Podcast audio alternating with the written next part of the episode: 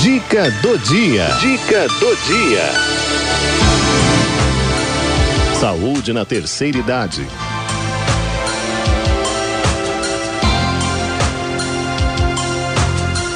Boa tarde, dona Cidinha. Boa, Boa tarde, tarde, queridos amigos da Rádio 9 de Julho. Boa tarde. Dando seguimento aos temas sobre as quedas, na, essa, esse grupo que nós estamos chamando de Depois da Queda, uhum. vamos falar um bocadinho hoje da possível prevenção das quedas, mas num outro nível. Nós já comentamos sobre a adequação da, da, da, do ambiente da casa e assim por diante. As quedas, principalmente as quedas com, é, com consequências, com fraturas, elas estão relacionadas a duas situações: uma perda óssea, a chamada osteoporose, e uma perda muscular, chamada sarcopenia. Hoje em dia, inclusive, essas duas entidades são estudadas juntas em medicina, numa situação chamada osteosarcopenia.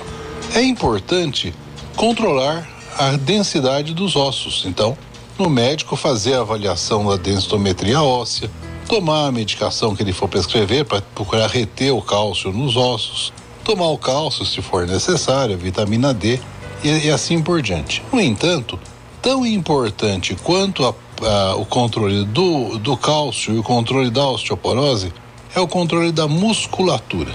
Efetivamente, a perda muscular está diretamente relacionada à chance de cair, de modo que nós precisamos melhorar essa, esse risco do paciente idoso.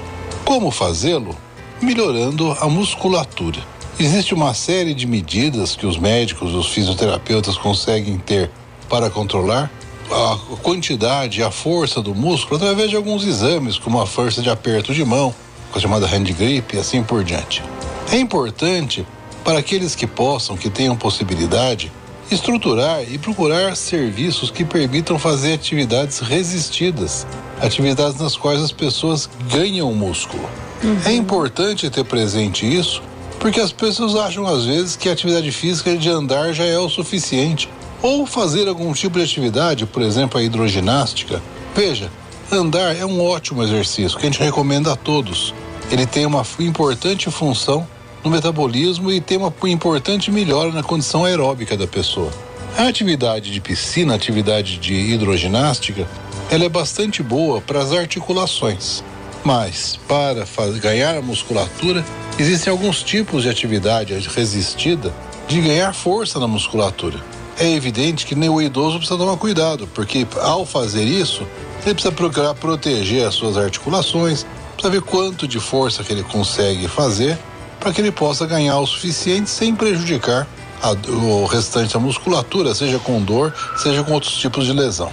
A sugestão é que para pessoas que costumam cair, procurem uma assistência e conversem com o seu médico quanto à possibilidade de ser orientada para que faça exercícios resistidos. Eu acho que é uma grande pedida e vai diminuir o índice de queda de todos. Boa tarde, dona Cidinha. Boa, Boa tarde, tarde, queridos amigos da Rádio 9 de Julho. Boa tarde, muito obrigada, doutor.